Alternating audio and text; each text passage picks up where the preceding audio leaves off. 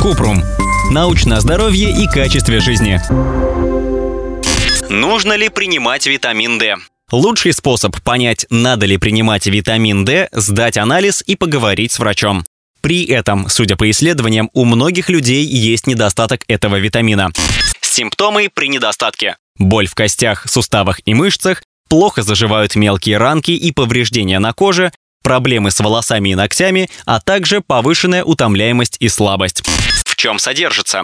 Витамин D содержится в печени трески, семге, лососе, ставриде, тунце, говяжьей печени, сливочном масле и яйцах.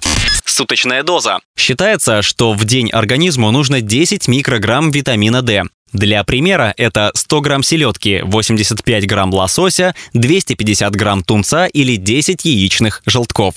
Если нет возможности есть животные продукты, в зависимости от возраста ВОЗ рекомендует принимать в виде добавок. Детям до года 25 микрограмм в сутки, детям до 10 лет 50 микрограмм в сутки, взрослым 100 микрограмм в сутки.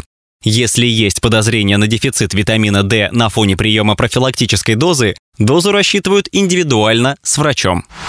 Ссылки на источники в описании к подкасту. Подписывайтесь на подкаст Купрум, ставьте звездочки и оставляйте комментарии. До встречи!